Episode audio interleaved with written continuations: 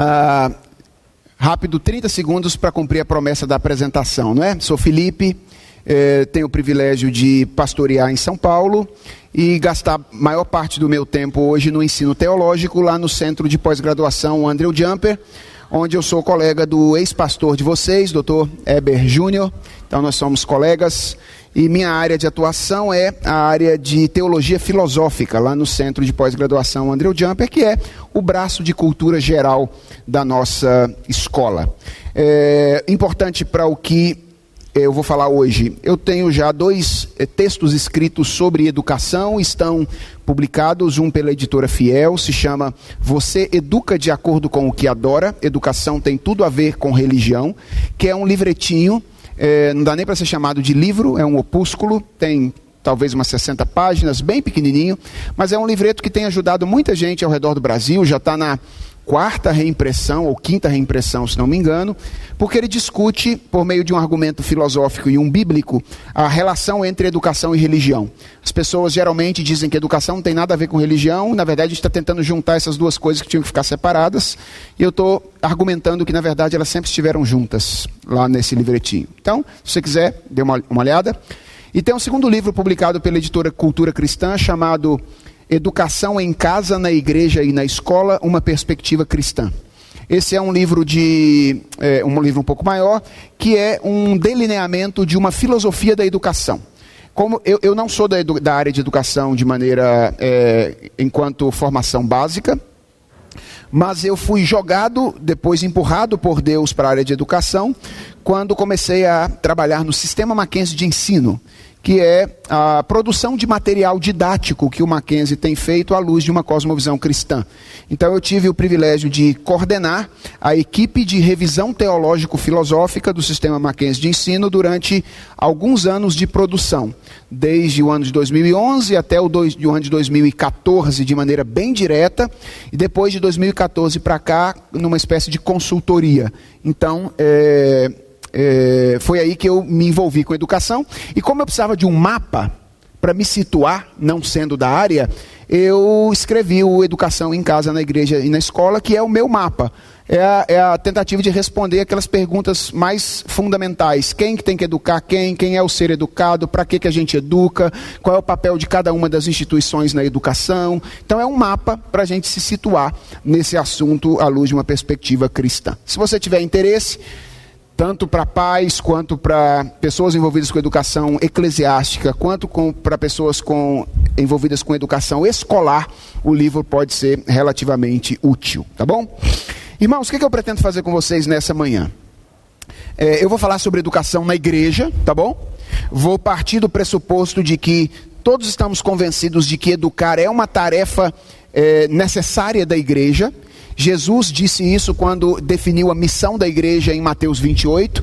Ele disse que nós deveríamos fazer discípulos, batizando as pessoas em nome do Pai, do Filho e do Espírito Santo e ensinando-as a guardar todas as coisas que ele ensinou. Então é parte da missão da igreja educar as pessoas, ensinar as pessoas. Isso é um pressuposto com o qual eu vou trabalhar. E aí eu quero apresentar dois desafios que eu acredito serem os mais urgentes no que diz respeito à educação eclesiástica na atualidade, dentro daquilo que eu conheço da igreja evangélica brasileira. Então tem muito da minha percepção, obviamente. Você não é obrigado a concordar que esses sejam os dois desafios principais. Você pode discordar, tem toda liberdade para isso. Mas eu não posso ver o mundo com outros olhos senão os meus, não é? Então é o, o meu esforço para tentar é, delinear aí quais são esses dois principais desafios. Não significa que eles são os únicos, tá bom? Eu acho que a gente tem vários outros desafios. Por exemplo, eu acho que um desafio que a igreja tem, que é muito comum atualmente na, na área da educação, é o desafio de planejamento a longo prazo. Esse é um desafio é, que a gente é, raramente encontra sendo cumprido em igrejas por aí. E, e já aconteceu comigo, para vocês terem uma ideia, de eu chegar numa igreja presbiteriana e o pastor ter recebido naquela semana a caixa de revistas vindas da editora Cultura Cristã, e ele abrir na frente da igreja com as seguintes palavras a caixa, dizendo assim: Irmãos, olha, chegou aqui as revistas que nós vamos estudar esse próximo trimestre, vamos ver aqui qual é o assunto. Ou seja, o pastor não sabia o que a igreja estudaria no próximo trimestre. Quando muito a gente tem assim um planejamento para um ano, ok? De educação cristã. Eu acho que isso é um problema. Nós precisamos ter um, um planejamento mais longo de educação cristã na nossa igreja. Um outro desafio fortíssimo para nós é o desafio de formação de professores. Esse é um outro desafio. Porque, em geral, as pessoas que ensinam na igreja não têm formação em docência. Eles não têm formação em pedagogia. São pessoas muito que têm muito boa vontade, são pessoas que desejam servir a igreja de Cristo, fazem um trabalho excepcional, mas que precisam ser treinadas em questões básicas como é, como é que o aluno aprende. Qual a diferença de dar aula para uma criança de 5 é, anos de idade e uma criança de 9 anos de idade, ou então para um adolescente de 12 anos. A gente vai fazendo isso, é, tateando isso e aprendendo isso meio na marra. É, é um desafio da igreja atual formar professores, é, ter treinamentos para que os seus professores possam ter uma boa teoria de aprendizagem, é, bom conhecimento de técnicas de ensino e assim sucessivamente. Então, esse é um, um outro problema, mas eu não acredito que eles sejam os problemas mais urgentes urgentes a serem atacados. Os mais urgentes são os que eu vou mencionar hoje com vocês rapidamente, tá bom? Quais são então os dois desafios mais urgentes, na minha opinião, da educação eclesiástica contemporânea? Eu vou trabalhar principalmente com o ensino de crianças, porque eu estou envolvido com um grupo lá no Andrew Jumper. Na verdade, nós abrimos um grupo, o meu departamento e o departamento de pregação, com o objetivo de atacar esses dois problemas, porque eles têm relação exatamente com essas duas áreas. Ele se chama Grupo de Trabalho de Educação Cristã Andrew Jumper. Nós juntamos um grupo de pessoas. Pra vocês terem uma ideia, eu divulguei na semana que a gente abriu um grupo de trabalho de educação cristã. Imaginei que ia aparecer lá umas 5, 10 pessoas para pensar isso. Apareceram 80. Ok? Para vocês terem uma ideia assim da, da, da carência que a igreja contemporânea tem de formação e educação. Apareceram 80 pessoas. Aí eu disse: não dá para trabalhar com 80 pessoas. Esse não é um grupo de estudo, ele é um grupo de trabalho. A gente precisa é, botar a mão na massa para fazer coisas, testar coisas, receber feedback, etc. Então separamos um grupo de 15 pessoas dessas que apareceram, de várias igrejas, igrejas diferentes e tal, para fazerem esses testes nas suas igrejas, entrarem em sala de aula, observarem a aula, para que a gente pudesse ter uma visão geral do cenário de educação cristã nas igrejas eh, locais, eh, a maioria delas presbiterianas, e depois oferecer algum tipo de ajuda para a igreja brasileira. Uma notícia boa é que o pessoal que está pensando o currículo do departamento infantil da nossa editora da cultura cristã está participando desse grupo. Então eles estão recebendo as informações e nos ajudando a pensar isso que será implementado possivelmente nas novas versões do material da nossa editora. É, e nós estamos começando é, de baixo, do fundamento, lidando com o ensino primeiro infantil, para depois pensar essas coisas para adolescentes, jovens e adultos. Então, por isso, os meus exemplos, eles sairão aqui, em geral, do ensino para as crianças, mas eu não creio que ele se limite, ou os desafios se limitem ao ensino infantil. Então, o primeiro desafio é aquilo que eu tenho chamado de a abordagem evangélica da Escritura, ok? A abordagem evangélica da Escritura. Esse nome é, tem, às vezes dá uma confusão, porque evangélico, principalmente para quem gosta de história, tem a ver com um movimento, né? Um movimento histórico, um movimento evangélico ou um movimento evangelical. Não é nesse sentido que eu uso o termo, tá bom? Eu uso o termo no sentido de foco no evangelho. Então, quando eu falo de abordagem evangélica da Escritura, é uma abordagem da Escritura que tenha em foco, ou como foco, o Evangelho. Por que, que eu não chamo isso de cristocêntrico? Não é? Tem muita gente que chama isso de abordagem cristocêntrica. Porque eu já percebi que o cristocêntrico está virando um vício. Que vício? De achar Jesus por trás das passagens bíblicas como se isso fosse tudo a pessoa de Jesus. E eu não creio que esse seja o desafio. O desafio é perceber as implicações da pessoa e da obra de Jesus Cristo, do Evangelho, para cada um dos assuntos tratados. Por isso que eu prefiro, ao invés de abordagem cristocêntrica, eh, chamar de abordagem evangélica da, da Escritura. Deixa eu tentar explicar isso, remetendo a gente para o currículo do departamento infantil e a maneira como o, é, o assunto é abordado lá. Geralmente, currículos de departamento infantil têm uma estrutura narrativa, ok? Ou seja, a, a gente segue as histórias da Bíblia para ensinar as crianças a partir das histórias da Bíblia. Até aí nenhum problema, é natural que seja assim, porque as crianças aprendem com maior facilidade através de histórias, ok? Os especialistas da educação dizem isso. Então, é natural que um currículo de departamento infantil ele siga uma estrutura narrativa. O que me incomoda bastante é a maneira como as histórias bíblicas são abordadas no departamento infantil, ok? Antes de abrir esse grupo, eu tinha uma intuição. Assim, eu imaginava que talvez a coisa pudesse ser ruim. Hoje eu não tenho mais uma intuição. Hoje eu tenho certeza, ok? Depois de, de ver a coisa acontecer mesmo, de ver os exemplos, etc e tal. Irmãos, vocês terem uma ideia, a coisa é tão dura, tão dura, que eu peguei revistas de escola dominical com 13 aulas em que Jesus e a cruz não aparecem. Ok? Jesus e a cruz não aparecem. Eu sei, tem um monte de dica de moral, faça isso, faça aquilo, muito legal se você viver desse jeito e tal, mas Jesus e a cruz não aparecem. Ah nós sugerimos lá algumas entrevistas com alguns professores e tal, para eles contarem algumas aulas legais que eles tinham dado, etc. E alguém contou uma aula na parábola do semeador, cuja aplicação foi: vamos cuidar das plantas. Ok? Então, para vocês terem uma ideia assim de, de, de onde a gente está chegando em termos de ensino bíblico. Então, de maneira geral, ah, como é que as histórias bíblicas são abordadas pela grande maioria dos professores nas escolas dominicais hoje no Brasil, pelo menos de acordo com aquilo que eu tenho de amostragem?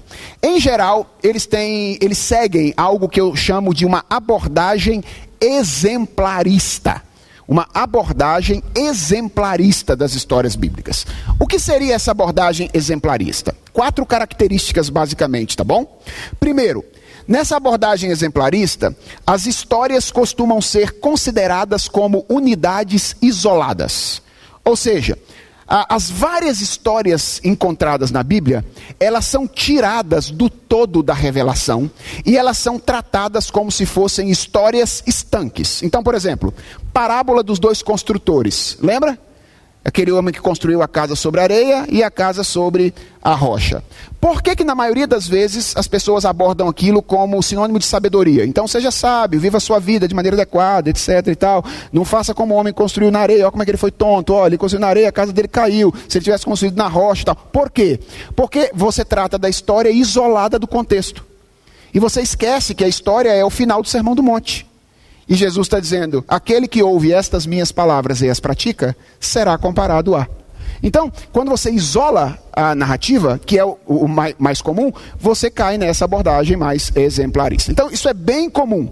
Então, narrativa da criação, narrativa de Noé, Abraão, Davi, Jesus, Pedro, Paulo, cada uma dessas histórias é considerada de maneira estanque, sem que relações entre elas costumem, costumem ser estabelecidas. Tá bom? Essa é a primeira característica de uma abordagem exemplarista. A história tratada em si mesma. Depois, nessa abordagem, essa é a segunda característica, há um grande foco nas relações horizontais. Então, por exemplo, quando a gente trabalha com Abraão e Isaac, o foco é posto onde? Na relação entre pai e filho, entre Abraão e Isaac. Ou quando a gente trabalha a história de Davi e Saul, onde é que a gente coloca o foco? Na relação entre dois reis, não é? Dois tipos de rei diferente. Ou quando a gente trabalha a história de Jesus e os discípulos, onde é que fica o foco? Na relação entre Jesus e os discípulos. Então, a lição extraída da narrativa, na abordagem exemplarista, geralmente tem a ver com essa relação mais de natureza horizontal e não com uma relação de natureza vertical. A terceira característica é que os personagens são apresentados principalmente como exemplos éticos, ou como exemplos de ação, ora positivamente, ora negativamente. Então, a maioria das histórias é assim. Veja, crianças, Abraão fez isso, faça como ele, porque Deus recompensou Abraão, porque Deus fez aquilo que Abraão fez. Ou então, olha, gente, Davi fez isso, não façam como Davi, porque quando Davi fez isso, Deus foi lá e puniu Davi por causa daquilo que ele fez. Então, os personagens são destacados como exemplos positivos ou negativos de obediência a Deus, e a lição está exatamente em cima deste exemplo, como se o ensino principal da narrativa fosse os personagens nos ensinam aquilo que devemos fazer e aquilo que não devemos fazer. E finalmente, o objetivo em termos de aplicação é estimular o aluno a seguir ou não seguir o exemplo deixado por aqueles personagens, fazer ou não fazer aquilo que eles fizeram. Então, em geral, essa é a abordagem no departamento infantil da maneira como as nossas crianças são ensinadas. É uma abordagem exemplarista. Histórias separadas, foco na horizontalidade, uh, personagens usados como exemplos de moral que nós devemos seguir ou não seguir de acordo com aquilo que ele fez. Talvez você esteja olhando para mim e perguntando assim: mas qual é o problema disso, pastor? E se você estiver perguntando, aí eu vou ficar um pouco mais assustado, ok? É, é, é isso mesmo, porque nós deveríamos perceber de imediato qual é o problema disso. Uh, mas, para garantir que a gente tenha certeza, deixa eu mostrar para vocês alguns problemas dessa abordagem exemplarista, tá bom? Primeiro, ela tem um problema literário, tá? literário. Por que, que ela tem um problema literário? Porque ela não faz justiça àquilo que a Bíblia é. A Bíblia não é um conjunto de histórias sem relação. A Bíblia é um conjunto de histórias que servem a uma história principal, uma história fundamental, que é a história de Deus, que é a história por meio da qual Deus está consertando o mundo que ele criou e a gente estragou. Ok? Não é isso que a gente diz que é cosmovisão cristã? Criação, queda e redenção. Deus criou um mundo, essa é a história da Bíblia. A gente estragou o mundo que ele criou quando nos rebelamos contra ele, e ele está agora, por meio do seu filho, Jesus Cristo, consertando o mundo que ele criou e a gente estragou. Essa é a história da Bíblia. Todas as outras histórias isoladas da Bíblia servem a essa história. O sentido delas, portanto, só pode ser compreendido no contexto dessa história maior. E a abordagem exemplarista não faz isso, ela não faz justiça com a escritura, com o texto da escritura sagrada, porque ela isola as histórias e ignora a unidade da revelação de Deus ou a unidade da escritura. Então, há um problema literário nesse tipo de abordagem. Segundo, há um problema teológico. Por que, que, é um problema teológico? Porque o pressuposto religioso da abordagem exemplarista é o legalismo. O que, é o legalismo? É a crença de que nós somos abençoados por Deus ou recebidos por Deus por aquilo que a gente faz. Ok?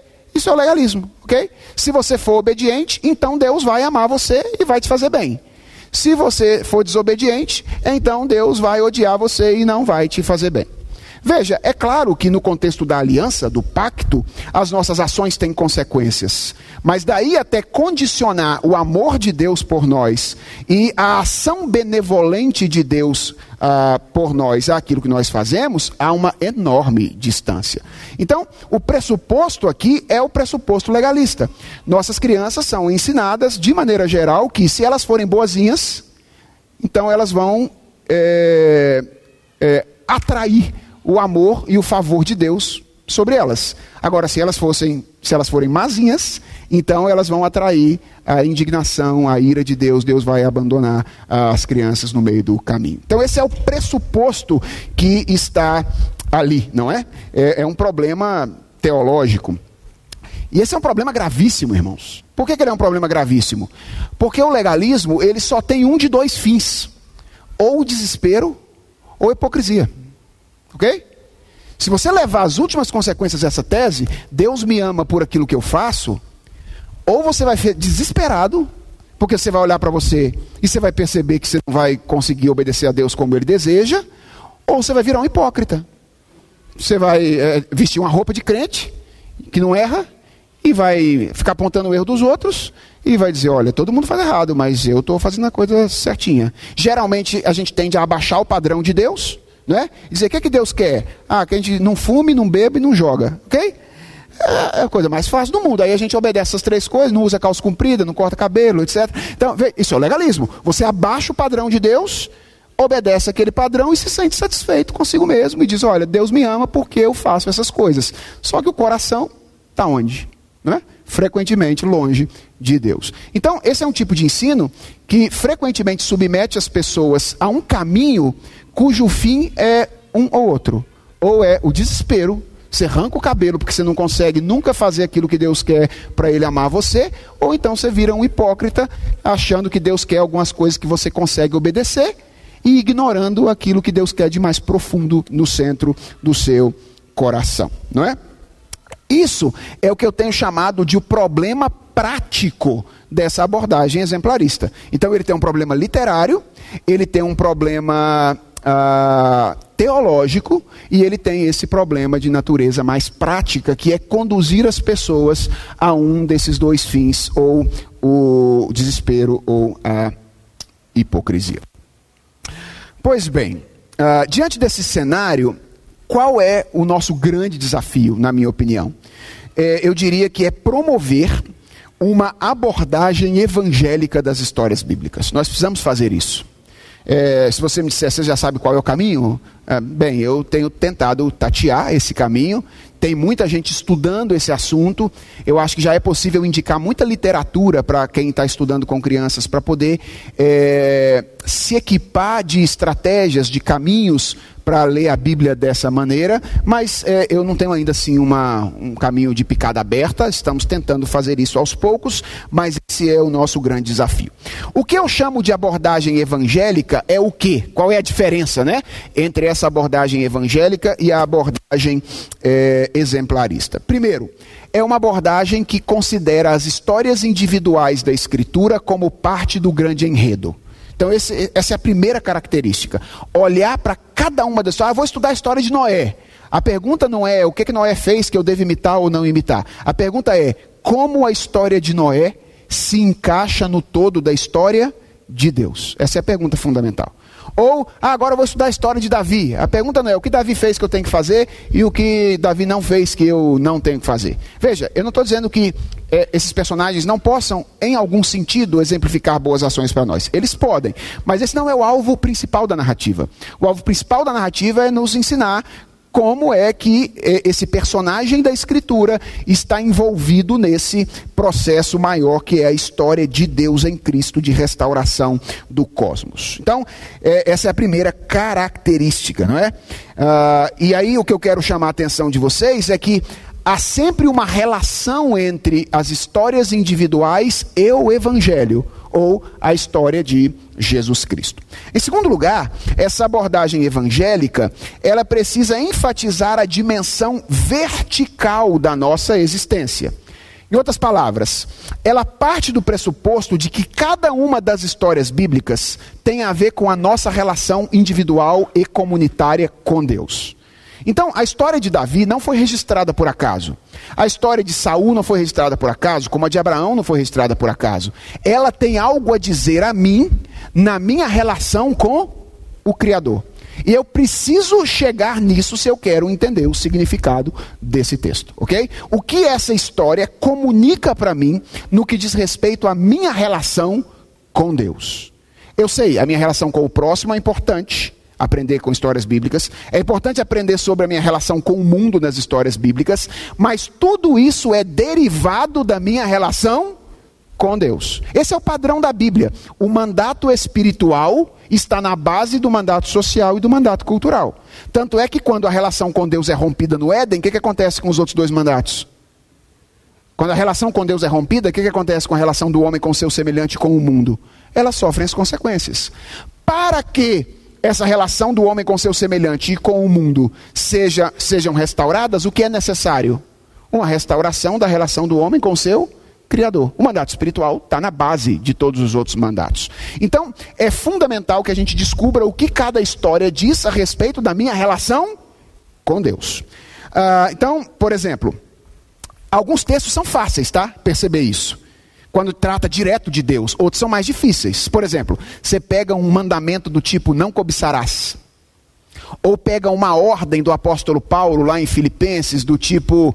É, é, Rogo-vos, pois eu, que penseis a mesma coisa, é, compartilhem juntos da fé evangélica, que vocês amem uns aos outros e tal. É, porque esses textos parecem ser absolutamente horizontais, não é?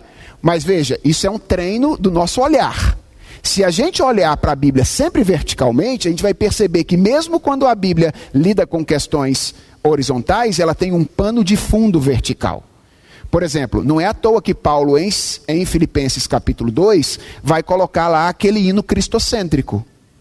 Por que, que Paulo bota aquilo lá? Tende em vós o mesmo sentimento que houve também em Cristo Jesus, pois ele subsistindo em forma de Deus. Por quê? Porque ele tinha acabado de fazer um apelo à unidade, e ele está agora mostrando que ninguém pode cumprir aquele apelo, a não ser que seja habilitado por quem? Por Jesus Cristo. Então ele tem a ver com a minha relação com Deus. Você só pode viver em unidade com seu irmão, diz Paulo, se você aprender com Jesus Cristo e for um com ele com, e um com o Pai.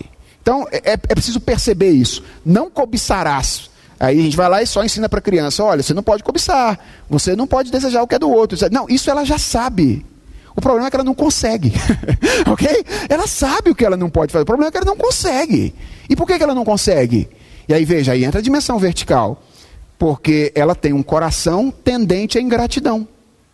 Ela não fica agradecido por aquilo que Deus dá. Então ela está sempre olhando para o do outro para poder receber aquilo dele. Então o que, que ela precisa aprender? É só não cobiçar e não olhar o do outro? Não. Ela precisa aprender a ser agradecida na relação com quem?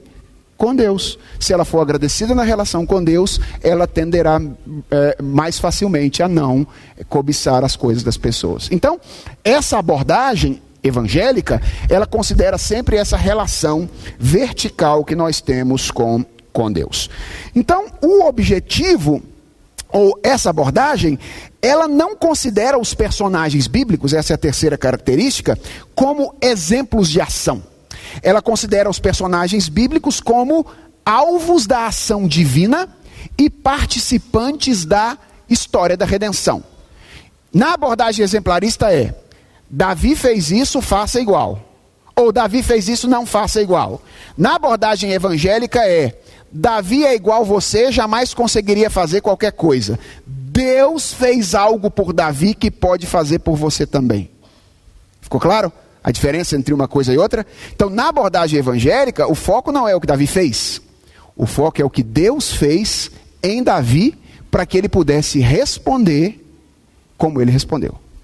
Ou em que Davi deixou de ouvir a voz de Deus, que o conduziu para aquilo que eu e você não devemos fazer. Mas o primeiro pecado de Davi não, não foi é, fazer o que ele fez, foi deixar de ter ouvido a voz de Deus, cultivado a comunhão com Ele e assim sucessivamente. Então, os personagens, eles são vistos como alvos da ação divina e participantes da história da redenção. Ah, e finalmente, nessa abordagem, o objetivo é levar o aluno a considerar a sua condição espiritual. Esse é o objetivo. Levar o aluno a entender que ele não é nada, ok? Deus é, ele não é, e que ele é completamente carente de Deus em Cristo, que é o lugar de onde derivam todos os recursos necessários para que ele possa fazer o que ele tem que fazer. Então, ao invés de dizer simplesmente, Olha, você precisa obedecer sua mãe, que os, as crianças estão carecas de ouvir é, e aprender. Essa abordagem evangélica aponta para eles o porquê eles têm dificuldade de obedecer à mãe deles. E é um problema do coração e mostra para eles que, na verdade, Deus precisa fazer alguma coisa por eles, para que eles então aprendam continuamente a obedecer aos seus pais. E que quando eles desobedecem os pais, eles não precisam ficar arrancando os cabelos, assim, achar que eles agora não são mais amados de Deus e assim. Eles podem voltar para Jesus Cristo, como voltaram todos os outros personagens bíblicos, e encontrar perdão e graça para crescer em fé e em santidade diante da presença do Senhor. Então, essa abordagem evangélica procura procura encaminhar então as crianças a, a Jesus Cristo e ao Evangelho. Vejam, irmãos, significa que a gente vai ignorar agora o que a gente tem que fazer? É claro que não. é, essa abordagem, ela não vai dizer, ah, então agora você não vai poder ensinar mais as crianças o que elas têm que fazer e o que elas não têm que fazer. Não. É só colocar as nossas ações no lugar certo. E qual é o lugar das nossas ações? É o lugar de resposta às ações de Deus. Percebe a mudança? As ações participam das duas abordagens. Só que no caso da abordagem exemplarista, ela é a causa motivacional do amor de Deus por você. Deus me ama porque eu obedeço. No caso da abordagem evangélica, a obediência vai estar lá, mas ela vai estar como uma resposta contínua à ação da graça de Deus em nós. Então, o que é a obediência? A criança precisa aprender isso. Não é o que motiva o amor de Deus por ela, porque se ela pensar isso, ela vai ficar desesperada, porque ela não vai conseguir obedecer plenamente. Então, o que é a obediência? É a resposta de gratidão que eu preciso oferecer continuamente a Deus, cada vez melhor, por aquilo que Deus já fez e faz por mim. Tá claro isso? Então, essa é a ideia. Acabei de receber um bilhete que alegra o meu dia. Ok. Uh, pelo menos três benefícios, né, irmãos, é, decorrem dessa abordagem evangélica. Quais são os benefícios? Rapidamente. Primeiro, ela faz justiça à unidade narrativa da Escritura. Segundo, ela reverbera a teologia da Escritura, que é a, teologia da graça e não a teologia do legalismo. E ela mantém a saúde da nossa vida cristã, porque ela nos livra ao mesmo tempo do legalismo e do antinomismo. Ok? Ela nos livra daquela ideia de que é a minha obediência à lei que garante o amor de Deus, ao mesmo tempo em que me livra da ideia de que, ah, então já que minha obediência não tem lugar nenhum, então eu posso fazer o que eu quiser. Ok? Então, essa abordagem evangélica, com as coisas colocadas no lugar, vão me livrar das duas coisas: legalismo de um lado, antinomismo de outro lado. Ah, como é que seria um exemplo disso na prática, né? Vamos tentar é, exemplificar isso de maneira prática. Todo mundo conhece a história de Davi com Golias, né? A gente já ensinou essa história muitas vezes para as pessoas e tal. Como é que seria a, a abordagem da história de Davi e Golias numa abordagem exemplarista? Então, um professor que fosse dar aula e assumisse a abordagem mais comum. Basicamente, ele ensinaria o seguinte para as crianças: Davi foi um homem corajoso, por isso ele venceu o gigante. Então, o que, é que Deus requer de você?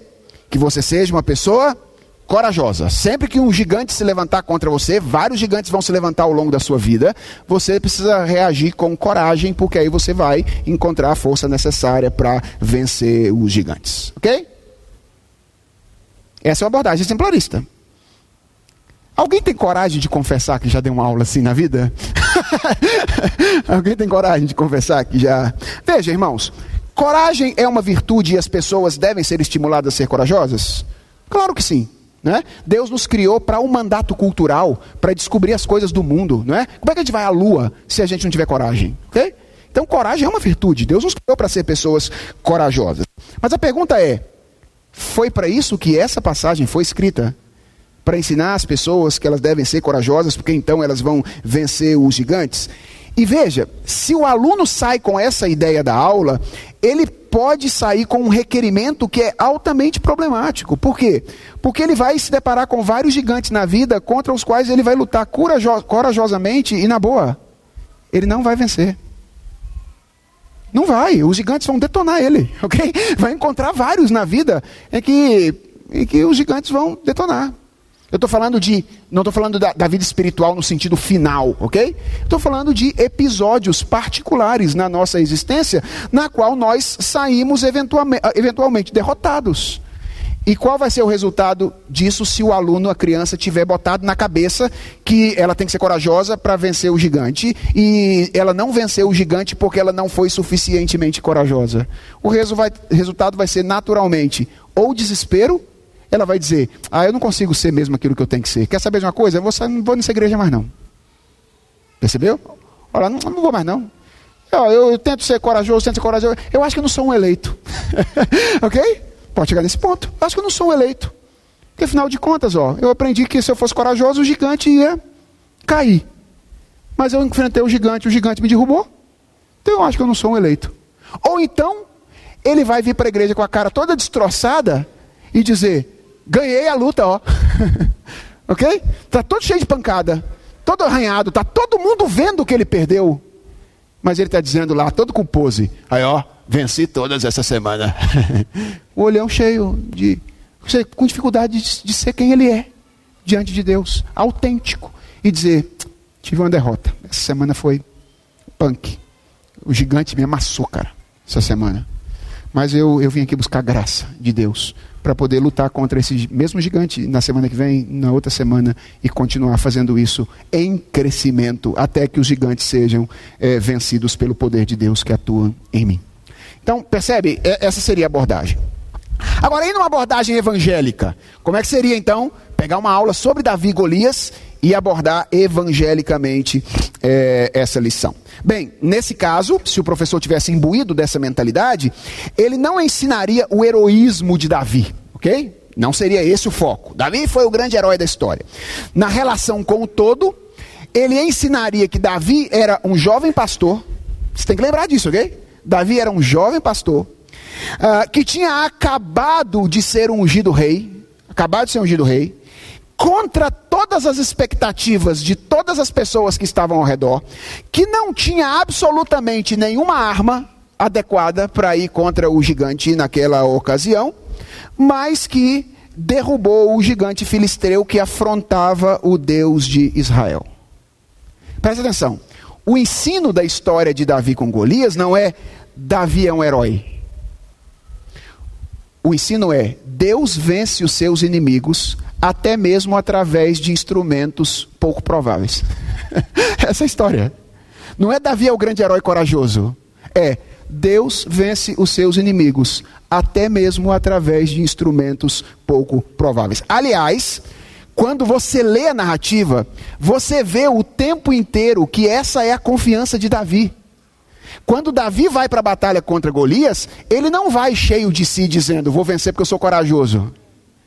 Ele vai dizendo assim: Você vem contra mim com espadas e lanças, mas eu vou contra ti em nome do Senhor, porque do Senhor é a guerra, a batalha pertence ao Senhor. Então toda a confiança de Davi está posta naquilo que Deus vai fazer e não na coragem que ele tem para enfrentar o gigante. Então, quem é Davi?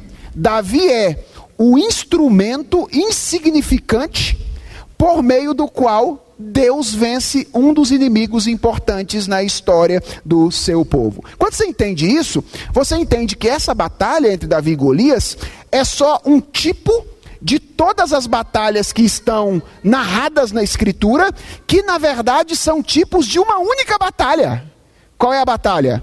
A que está descrita em Gênesis capítulo 3, verso 15, que é a batalha entre o reino de Satanás, figurado ali pela serpente, e o descendente da mulher, que é o Filho de Deus, o Senhor Jesus Cristo. Então, isso aqui é um tipo dessa batalha, que é a batalha da qual todos nós somos participantes. É a batalha que se dá no nosso coração a batalha entre o reino parasita e o reino de Deus.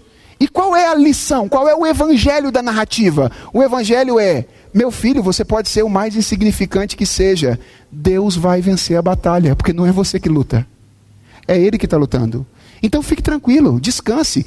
Eu sei da sua insignificância, eu sei que você não tem força de você mesmo, mas não é você que está lutando a batalha. A batalha é Deus que está lutando, você é só um instrumento através do qual Deus vai vencer a batalha. Então, veja como é que isso é muito mais reconfortante. Eu enfrentei o gigante, não consegui vencer naquela ocasião, possivelmente eu olhei para alguma coisa errada naquele momento, meu coração foi de alguma forma tomado por, pela, pela batalha em si, mas qual é a promessa de Deus? A promessa é de que a guerra já está vencida. A guerra já está vencida, o Filho de Deus já esmagou a cabeça da serpente. Então eu posso continuar lutando contra os meus gigantes até Jesus Cristo voltar e eles vão ser, de uma vez, tenho certeza que de uma vez por todas eles serão é, eliminados. Até porque os gigantes não são meus, não é? Eles se levantam contra o Senhor e contra o seu ungido, não é? Por que, que o mundo nos odeia? Porque antes odiou a Jesus Cristo. Está claro isso, irmãos? Então, numa abordagem evangélica, o heroísmo não é o heroísmo de Davi. É o heroísmo de Deus em Cristo, subjulgando todos os seus inimigos através de instrumentos insignificantes. Aliás, quando você olha para a cruz, o que, é que você tem ali? Você tem ali uma forma absolutamente inesperada de vencer inimigos. É como Davi. Foi para a batalha, enquanto Golias estava todo cheio de espada e armadura, Davi leva o quê? Um estilingue. Ok? O que, que Deus está fazendo na cruz do Calvário? Ele está, através de um instrumento aparentemente insignificante, desprezível. Paulo vai dizer, escrevendo aos Coríntios: as pessoas dizem que a palavra da cruz é loucura. O que, que ele está fazendo ali? Ele está subjulgando e expondo ao desprezo todos os seus inimigos. É isso que está sendo ensinado lá na história de Davi. Como Deus usa instrumentos aparentemente insignificantes para vencer e subjulgar todos os seus inimigos. A história de Davi é sobre Jesus, ok? E sobre os benefícios de Jesus na nossa vida espiritual. E esse é o desafio, ok? E é por isso que eu reuni esse grupo lá. Porque eu sei o que tem que fazer, mas eu sei fazer isso mais ou menos para adulto, ok? Eu, mais ou menos para adulto. A gente precisa de um grupo de pessoas que tem formação em pedagogia para nos ajudar a dizer como é que eu ensino isso para uma criança de 3 anos. Ok? Aliás, dá ou não dá? Se não dá, qual é o passo que pode ser dado agora para que quando ela chegar no 5 ou 6, esse trabalho seja mais fácil? Ok? Então, é isso que esse grupo está tentando fazer lá. E é isso que eu quero estimular vocês que estão envolvidos com o ensino de crianças a fazer aqui. Não descansem enquanto vocês não tiverem uma abordagem evangélica das histórias bíblicas. Não descansem. Vocês não podem descansar enquanto isso não acontecer. Vejam, uma palavra. É, quando a gente ouve isso aqui, a gente fica meio desesperado, né? A tendência é a gente ficar meio desesperado. Meu Deus do céu, e agora como é que eu vou fazer, pastor? Ah, aí eu vou amanhã, segunda-feira, escrevo um e-mail para o reverendo Jailson e falo: Reverendo, diante de tudo aquilo que eu ouvi na aula de escola unical ontem, eu entrego, entrego o meu, a minha função. Calma, gente, deixa eu dizer uma coisa para vocês. Se eu dissesse que a ação de Deus na vida das nossas crianças depende da nossa abordagem das histórias bíblicas, eu estaria indo para o mesmo caminho do legalismo. Então, graças a Deus, ele está fazendo um monte de coisa na vida de um monte de gente, apesar de nós. Ok? Nós somos os instrumentos frágeis que estão abordando, às vezes, de maneira equivocada a narrativa bíblica, e ainda assim Deus está usando tudo isso para fazer o quê? Para abençoar nossas crianças. Então, minha sugestão é continue fazendo, ok? Vai, vai lá. É no meio de fazer as coisas que você vai aprender a lidar melhor com isso. Mas não sossegue o espírito. Não diz, ah, já está suficiente. Seja incomodado por essa necessidade de ensinar desta maneira as histórias bíblicas às suas crianças, sejam seus filhos, sejam seus alunos de escola dominical. Para fazer isso, pastor, como é que a gente faz? Bem, você vai ter que transitar por uma área do estudo teológico bem ligado aí à teologia pastoral, mais especificamente à área de pregação e de teologia bíblica, que é essa área chamada de pregação cristocêntrica. Você vai ter que fazer isso. Então, por exemplo, você vai ter que ler o material do Sidney Greidanos, ok? Vai ter que dar uma olhada no material do Sidney Greidanos, vai ter que dar uma olhada no material do Brian Chappell, aquilo que ele chama lá de condição decaída, não é? é lidar com pregação cristocêntrica. Você vai ter que orbitar essa área aí, ok? Não tem como fugir, gente. Eu queria, eu queria ser assim, sabe, é, um pouco mais animador e falar para vocês assim: então, eu tenho uma solução. Quem quiser abordar histórias bíblicas de maneira adequada, agora evangélica, ajoelha aqui, vou fazer uma oração forte, aí vai, vai resolver. Eu queria, na boa, ia dar um ibope para mim para danar, entendeu? Mas eu seria um falso profeta. Então não tem segredo, gente. Tem que queimar fosfato, ok? Tem, tem que estudar, estudar, tem que ralar a gente se envolve com esse ministério, a gente tem que entender, olha, eu preciso arrumar um tempo de, de dedicação para isso, etc. Talvez vá aqui uma palavra para os oficiais, no sentido de promoverem de alguma forma treinamentos na, nessa direção para as pessoas que estão na escola dominical de maneira específica. Então, a nossa editora, por exemplo, tem lançado vários livros sobre pregando Cristo no Antigo Testamento, pregando Cristo no Eclesiastes, pregando Cristo em vários livros da Bíblia. E você que vai lidar com o ensino infantil tem que ler essas coisas. E, e, e lá você vai encontrar caminhos, estratégias para abordar histórias de maneira mais adequada. Tenho nove minutos, ok? Então, quer dizer, isso nove minutos já no bilhetinho, porque já tinha acabado aqui. Então, é, deixa eu só falar do segundo grande desafio, que é o desafio da aplicação abrangente, tá bom? Então, o primeiro desafio é o desafio da abordagem evangélica da Escritura. O segundo grande desafio, na minha opinião, da, da educação cristã eclesiástica contemporânea é o que eu tenho chamado de desafio da aplicação abrangente.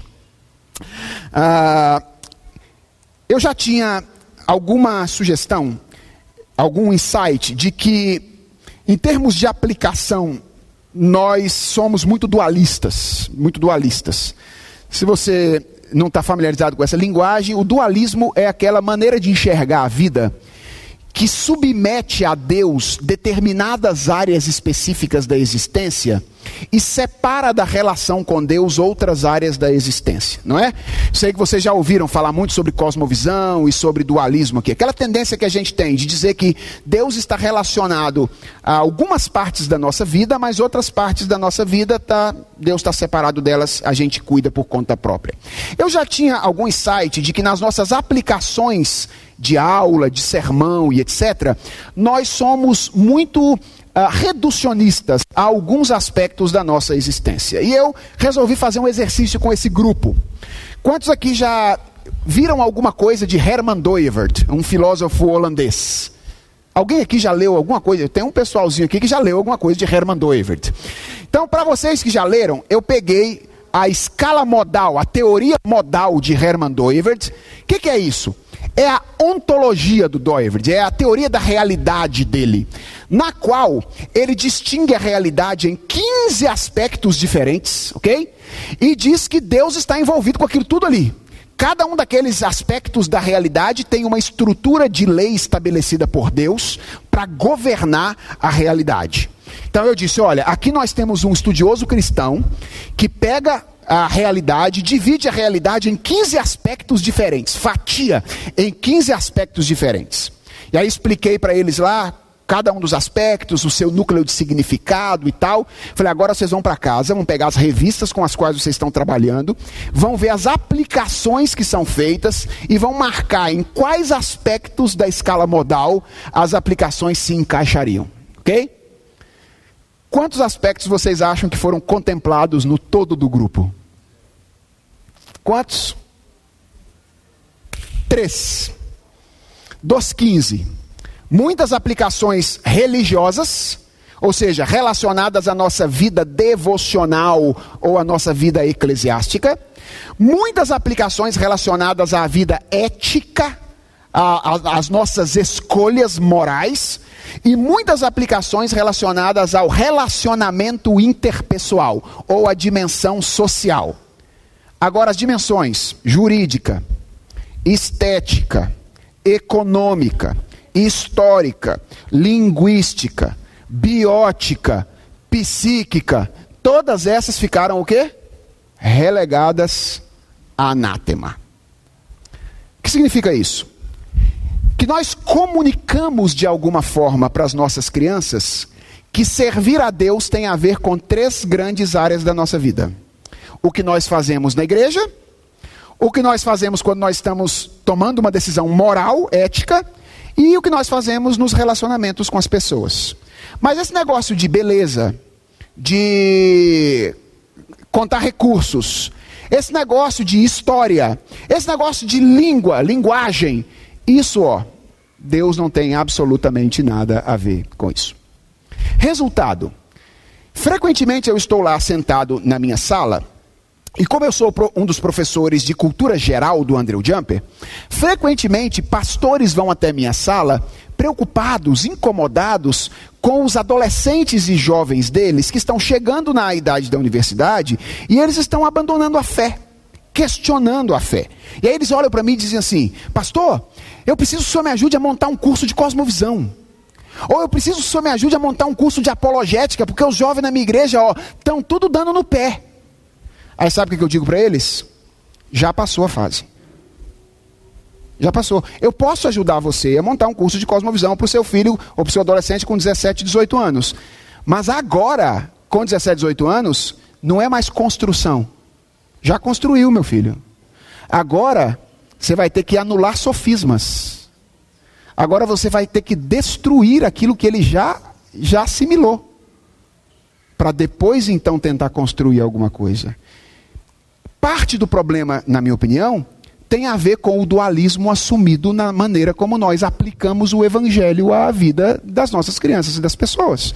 Nós ensinamos para elas a vida inteira que servir a Deus tem a ver com três coisas: aquilo que a gente faz na igreja, a maneira como a gente se relaciona com as pessoas e as decisões éticas que fazemos. Mas negócio de linguagem, arte, sociedade, política, economia, tudo isso é uma coisa nossa. Quando ele vai para a universidade, o que ele faz? ele é formado por aquilo que os professores dizem para ele, porque eles não aprenderam os princípios fundamentais no nosso ensino eclesiástico. Então, nós temos um segundo desafio pela frente. Qual é o desafio? E esse talvez seja um desafio ainda mais complicado, porque o primeiro, muitos estudiosos estão pensando juntos. Então você já tem estratégias de pregação cristocêntrica. Mas o segundo desafio é transversalizar o ensino de cosmovisão cristã desde a infância. Ou seja, as crianças precisam aprender que servir a Deus tem a ver com política. Sim, talvez elas não vão entender isso de cara a, na, no que diz respeito à macropolítica. Mas elas estão envolvidas numa relação política com seus pais. Uma relação de autoridade. Ok? E elas precisam entender o que Deus tem a dizer sobre essa relação política, que vai ser expandido depois para a nossa relação de autoridade com as autoridades civis. Então, isso tem que acontecer ali. Elas precisam aprender que servir a Deus tem a ver com a maneira como a gente olha para o mundo e vê beleza nele. Ok?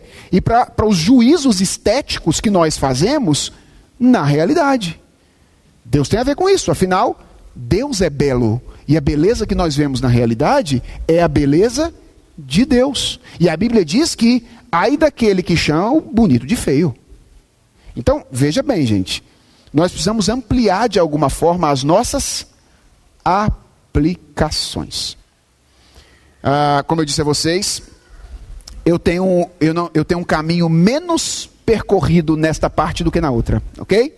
Mas eu diria que se você quiser fazer isso, você terá que orbitar também em torno dos estudos de cosmovisão cristã. Ok? Você vai ter que ler coisas, por exemplo, como Albert Walters, A Criação Restaurada. Você vai ter que ler coisas como Nancy Pierce, Verdade Absoluta. Você vai ter que ler coisas como Charles Colson e Agora Como Viveremos. E vai ter que começar a, a, a situar esse ambiente, sempre com a intenção de olhar para o texto, olhar para a história, olhar para o ensino e se perguntar: como é que eu posso oferecer aplicações do ensino bíblico aos meus alunos aqui, que toquem não apenas a, a relação imediata deles com Deus, com o próximo e as suas decisões éticas, mas a maneira como eles vivem no mundo. No mundo. Porque às vezes eu tenho essa sensação, sabe? De que a escola, algumas escolas dominicais, elas são meio que escolas de outro planeta, assim. Você entra nelas, aí é muito legal, você aprende um monte de coisa sobre a vida com Deus, etc e tal, mas quando você vai voltar para a realidade, parece que a cruz não cravou no núcleo da existência. E a hora que eu vou sentar no boteco para tomar café de manhã e os problemas políticos do país é, estão sendo discutidos, aí eu parece que eu tiro a minha fé da discussão, compartimento a minha fé e vou discutir a partir de princípios que são é, estranhos à fé que eu professo na, na vida religiosa. Em parte, isso pode ter a ver com a nossa educação superficial, reducionista em termos de aplicação que nós recebemos. Então, esse é o segundo desafio, irmãos. Nós precisamos fazer isso e para isso precisamos, eu creio, orbitar é, esse assunto peço oração por nós, ok? Lá, porque nós estamos tentando pensar essas coisas juntos, um grupo de pessoas é, para elaborar algo que possa ajudar a igreja brasileira. E é, quero estimular vocês a continuarem fazendo agora com essas coisas em vista, ok? Talvez essa aula pudesse aí estimular as pessoas envolvidas com educação cristã na Igreja Presbiteriana Aliança a fazer uma avaliação, avaliação né, do ensino que tem sido ministrado, como é que temos ministrado e como podemos dar passos efetivos, reais, em direção a uma melhoria nesses dois aspectos, que é a abordagem evangélica das histórias bíblicas e a ampliação das aplicações que fazemos aos nossos alunos. Passei um minuto e trinta só, Jailson. Ok? Irmãos, espero que de alguma forma isso tenha sido útil a vocês. Que vocês tenham percebido aí que há um problema, que há caminhos de solução é, não de dissolução, mas de solução, e que vocês tenham sido estimulados a trilhá-los para a glória do Senhor e para o bem das pessoas a quem nós ensinamos, né, principalmente as nossas crianças. Em um outro momento você pode me ensinar como passar um minuto só? Eu ficaria muito grato. Eles também. Vamos lá. É, temos tempo Aguenta aí duas perguntas? Vamos lá então. Eu queria aproveitar também essa oportunidade então para abrir para algumas perguntas para os irmãos. Levanta a mão e aí o Marcos vai poder levar ali. Então, doutor Aldo. É, na primeira parte do exemplarismo, não teria, ou melhor, qual seria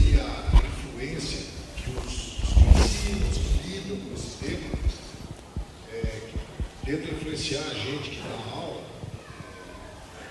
que dão aula, é, muito calcados numa visão da teologia sistemática, relegando a teologia bíblica para baixo do tapete, às vezes. Uhum. Não seria esse também Sim, uh, essa é uma pergunta um pouco mais acadêmica, né? De teologia, porque Dr. Aldo é um estudioso de teologia. Então, é, eu diria, é, Aldo, que não é tanto a teologia sistemática em si. Eu acho que tem a ver com isso, mas é a maneira como nós nos acostumamos a fazer teologia sistemática. Porque a teologia sistemática que nós recebemos é uma teologia de uma escola específica, bem old princetoniana, né? Charles Hodge, Herman Bavinck e tal. A gente recebeu a teologia sistemática via esses pensadores. Mas há uma escola mais ligada ao pessoal do continente, da Holanda, de teologia sistemática, que eu diria é menos. Será que eu posso dizer isso? Posso. Menos racionalista do que a maneira como nós é, elaboramos a teologia sistemática, e nem faz uma cisão tão radical entre teologia sistemática e bíblica. Então, não é uma questão de optar por uma ou por outra é talvez uma questão de entender melhor a relação de uma com a outra para moldar uma e outra de um modo mais adequado, entendeu? Mas eu concordo contigo. Eu acho que a, a dependência que nós mestres temos do tipo de teologia sistemática que recebemos tem um pouco a ver com isso. Então, a descoberta da teologia bíblica é para muita gente um, um, abrir de horizontes. Né? Quando alguém toma contato pela primeira vez com a obra do Van Groningen, parece que o negócio assim é, é, abre uma visão.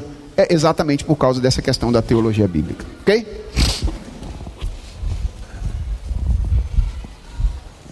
Acho que tem ali atrás ó, alguém com mão levantada. Eu espero que a pergunta seja fácil. E, então vai vir pergunta difícil. Ok. Reverendo, Sim. não foi sua proposta trabalhar a questão da responsabilidade dos pais para com os filhos diretamente acerca do ensino Sim. da escritura de uma perspectiva mais bíblica cristocêntrica. Sim. Mas eu gostaria que você comentasse um pouco, aproveitando a sua presença aqui. Sim. Sua palestra girou em torno da responsabilidade de professores. Isso. Eu gostaria de que você falasse um pouco sobre oh, equipamentos que os pais poderiam adquirir. O senhor já comentou a respeito do livro, né, do Sidney Greidanos. Uhum. É, mas eu gostaria de ouvir mais acerca de como os pais podem se equipar nessa difícil tarefa de okay. ensinar os filhos. É, essa é uma pergunta bem difícil. Primeiro, eu quero dar um passo atrás apenas para dizer que tudo aquilo que eu disse para os professores serve para os pais, ok? Uhum. E que os pais têm a responsabilidade de ensinar os seus filhos. A igreja e escola são instituições servas da família na educação dos filhos. Eu defendo isso no meu livro. Defendo, inclusive, que há uma, há uma ideia equivocada hoje entre relação escola-família no que diz respeito à parceria. Às vezes eu vou lá na escola dos meus filhos e eu fico impressionado assim, com a capacidade da coordenadora de olhar para mim e falar assim: Nós queremos agradecer ao senhor pela parceria na educação dos, dos seus, do, do, do Daniel e da Ana Lívia. E eu olho para ele e falo assim tem uma coisa invertida aqui, ué. Não são vocês que têm que me agradecer pela parceria da educação dos meus filhos. Sou eu é que tenho que agradecer a vocês pela parceria. Na verdade, a responsabilidade é minha. Eu é que estou delegando a vocês o direito de ensiná-lo no que diz respeito a uma parte da educação deles. Ok? Mas a responsabilidade é minha. Mas na cabeça da gente, em geral, é o inverso. Tanto é que a escola, ela tem a pachorra de agradecer os pais. Obrigado, pais, pela parceria de vocês na educação dos seus filhos. Ok?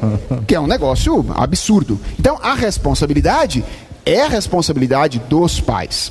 Nesse sentido, eu conheço uma igreja, uma igreja, que participa conosco lá do, do grupo de trabalho, que está fazendo algo interessante eles estão fazendo algo que eles chamam de aula invertida. O que é aula invertida? Na nossa cabeça, em geral, a gente dá aula e depois os pais trabalham com alguma coisa que os alunos viram, ok? Na aula do domingo. Então, hoje teve aula das crianças, aí os professores mandam para casa alguma coisa para os pais fazerem com os alunos com respeito à aula de hoje. Lá eles inverteram a ordem. Os pais trabalham na semana com alguma coisa que os alunos verão no domingo.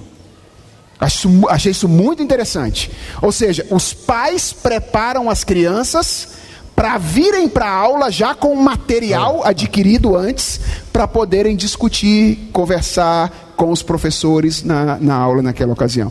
Então, hoje os pais recebem lá no grupo de WhatsApp quais, qual é o texto da história da semana que vem, quais são as questões a serem enfatizadas, e aí eles vão trabalhar para que os alunos cheguem na semana que vem com a aula já apropriada. Então, isso é focar ou responsabilizar a família pela educação dos filhos. Achei essa estratégia bastante interessante, essa estratégia da aula invertida. Ah. É, quanto a material, eu diria que o que é útil para os professores é útil para os pais.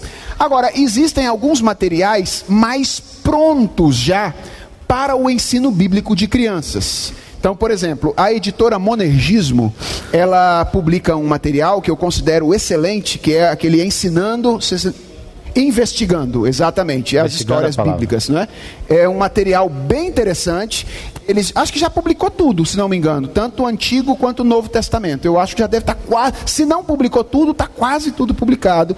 É um material bem interessante para que é, para ensino bíblico de crianças. Ah, aqueles que usam é, essas versões que eles chamam de Bíblia, mas que na verdade são histórias bíblicas contadas, né? Esses, que a gente chama de Bíblia para criança esses livros ilustrados e com histórias. É, é, é, tem um que eu, eu posso mandar depois o link para Jailson. É, eu conheci essa Bíblia uma vez nos Estados Unidos, quando eu fui lá é, a uma igreja. Depois eles traduziram para o português. Tem alguma coisa com histórias bíblicas, histórias é. da Bíblia também? Livro das Histórias de Jesus. Livro das Histórias de Jesus. É isso aí. Eu não me lembro. Isso.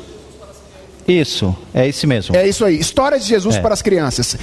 É, no que diz respeito a esse negócio de Bíblia infantil, que eu não gosto de chamar de Bíblia infantil, ok? É um conjunto de histórias bíblicas para as crianças. esse é o melhor texto que eu conheço. Ele é bem cristocêntrico, sempre remetendo as crianças a uma perspectiva do evangelho. Então eu recomendo também esse material para ser utilizado, utilizado lá.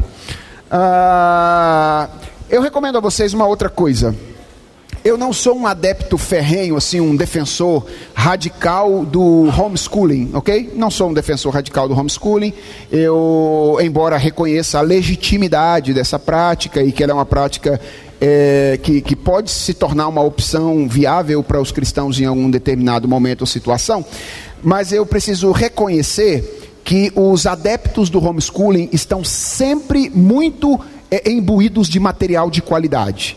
Então, minha sugestão é, é, vá atrás desses caras que são defensores do, do homeschooling, porque eles estão sempre correndo atrás de levantar material de boa qualidade para ensinar os seus filhos. E eu, particularmente, mesmo não sendo um adepto de homeschooling na minha casa, eu me valho muito dos materiais que o pessoal de homeschooling tem produzido e tem apontado para dar continuidade aos estudos dos meus filhos, inclusive bíblicos, em casa. Pelo que eu dou infinitas graças a uma senhora chamada Lenice Fontes, ok? Uhum. Que é a responsável por é, é, encaminhar de maneira muito mais direta a Daniel e Ana Lívia, os meus filhos, no que diz respeito a esse particular.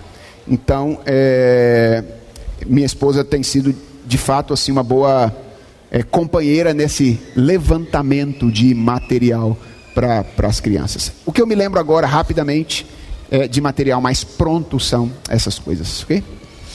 Ok. Então, mais uma vez, eu gostaria de agradecer ao Reverendo Felipe Valeu, por estar cara, conosco aqui, sábado na nossa programação, ontem, hoje aqui. E aí, uma coisa que eu quero pedir oração. Ele falou sobre aula dominical invertida. E um dos projetos aqui, que em uma última conversa com a Carol, é o nosso desejo de ter o sermão invertido. Sermão invertido. Te, como a gente prega em séries, a ideia é que os pais ensinem o texto antes, a criança venha para o culto para aprender, e a gente tem um grupo para colocar na linguagem delas aquilo que elas aprenderam no domingo. Muito bom. Ore por esse projeto. Deus abençoe a todos. Bom domingo e mais uma vez muito obrigado, reverendo. Cara, obrigado.